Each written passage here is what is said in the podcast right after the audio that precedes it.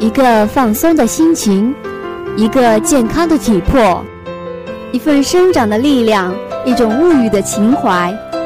锁定健康物语，锁定健康人生。健康物语，健康物语，小丽、丽琴与您一同拥抱健康新生活。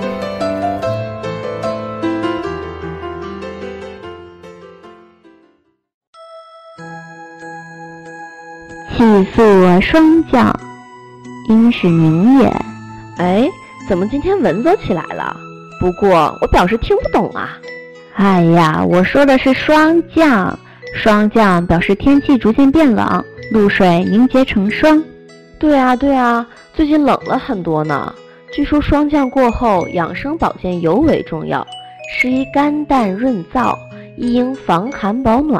是的，在我国的一些地方。吃红柿子，这样不但可以御寒保暖，同时还能补筋骨，是非常不错的霜降食品哦。哇哇！对啊，我隐约记得老人对于霜降后吃柿子的说法是吃丁柿不会流鼻涕，而有些地方对于这个习俗的解释是霜降这天要吃柿子，不然整个冬天嘴唇都会裂开。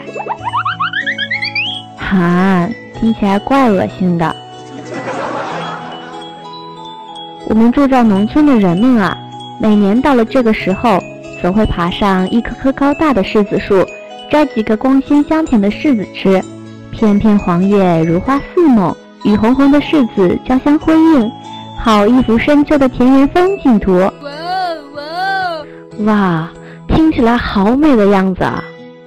啊，对了，小一姐，闽南台湾的民间在霜降这一天要进食补品。也就是北方常说的贴秋膘，你有听说过吗？嘿，这我倒是不知道，听起来挺有趣的。不过我听说过，在闽南有一句谚语，不知道听众们有没有听过，叫做“一年补通通，不如补霜降”，足见这个节气对我们的影响有多大。从这一句小小的谚语，就充分地表达出闽台民间对霜降这一节气的重视。因此，每到霜降时节，闽台地区的鸭子就会卖得非常火爆，有时还会出现脱销、供不应求的情况，乐得卖鸭子的老板啊，嘴都合不拢了。哈哈哈，听起来挺有趣的嘛。哎，海奇，你知道吗？霜降时节也正是秋菊盛开的时候，我国许多地方在这个时候要举行菊花会，赏菊饮酒，表示对菊花的崇敬和爱戴。对啊。所以说，霜降时节的到来，像是我国南方晚秋转冷的一个标志。虽然可赏菊饮酒，但也提醒大家要开始养生保暖了，以便身体冬季御寒。嗯嗯，大家一定要特别注意。所以霜降过后，也就是晚秋时节的肃杀景象，容易引人忧思，使人意志消沉、抑郁。所以应当多吃高蛋白质的食品，比如牛奶、鸡蛋。羊肉和豆类等，而且还要适当参加一些有益身心的娱乐活动，比如歌舞、登山等集体活动。嗯，记得多饮少盐，皮肤保湿，多吃水果。毕竟这个季节不是人人都适合秋冻的，尤其是对抵抗力差的老年人，应及时关注天气，按时增减衣物，以免湿邪、寒邪入侵导致生病。哎，小丽姐。我记得我外婆每年会种些南瓜，然后留几个吃不完的金南瓜储存在阁楼上。每年霜降过后，她就会经常煮点，有时候做成南瓜饼，当做甜点给家里人吃。我不太爱吃煮的金南瓜，太甜会腻。她说吃了有好处，每次硬要我吃。哎呀，老人家这么做都是有原因的。《本草纲目》中记载，南瓜性温，味甘，入脾，胃经。能补中益气、消炎杀菌、止痛，而你所说的腻，想必是其中所含的丰富果胶，它可吸附细菌和有毒物质，包括重金属、铅等，起到排毒的作用。同时，果胶可保护胃部免受刺激，减少溃疡，所以用南瓜煮粥或者汤可以滋养肠胃，而且很多老人家尤其爱吃。可是我却不太爱吃。现在说的嘴巴都有点渴了，让我们先休息一下，再继续吧。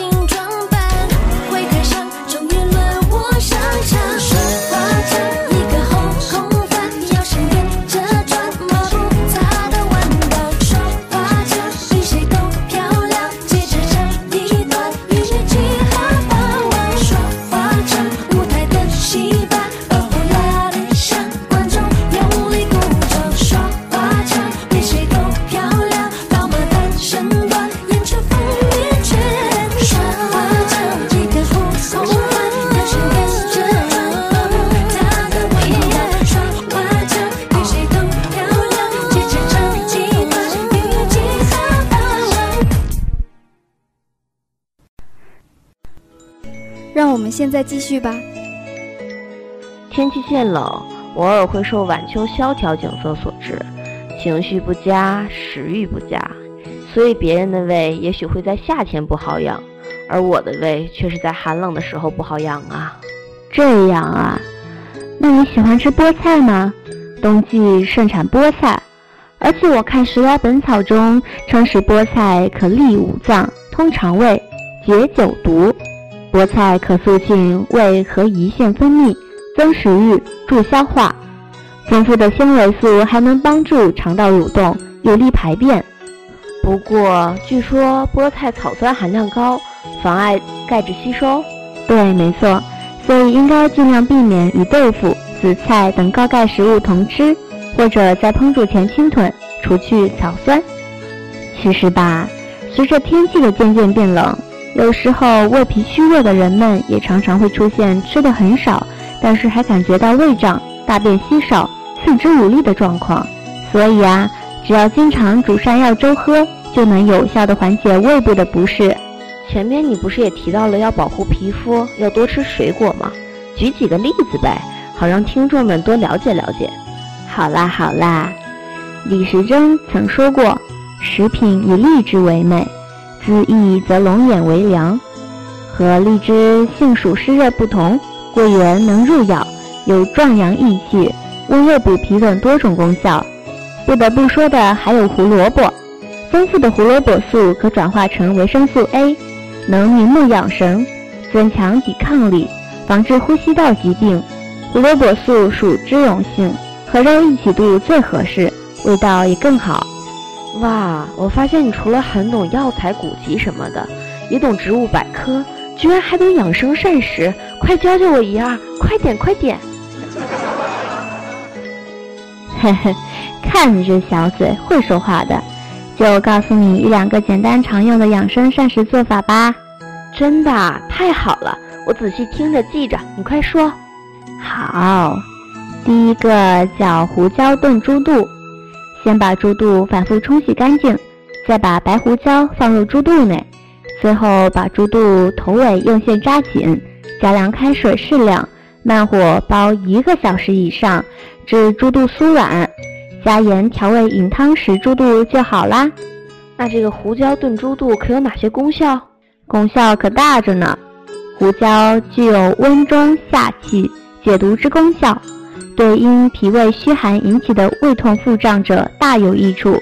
拿它炖猪肚也是人们最常爱吃而且又好喝的做法哦。哦，那还有下一种吗？下面一个叫白糖莲子粥，也很简单。先用温开水浸软莲子，去皮、心，清水洗净。糯米淘洗干净，清水浸泡一到两个小时，捞出沥干待用。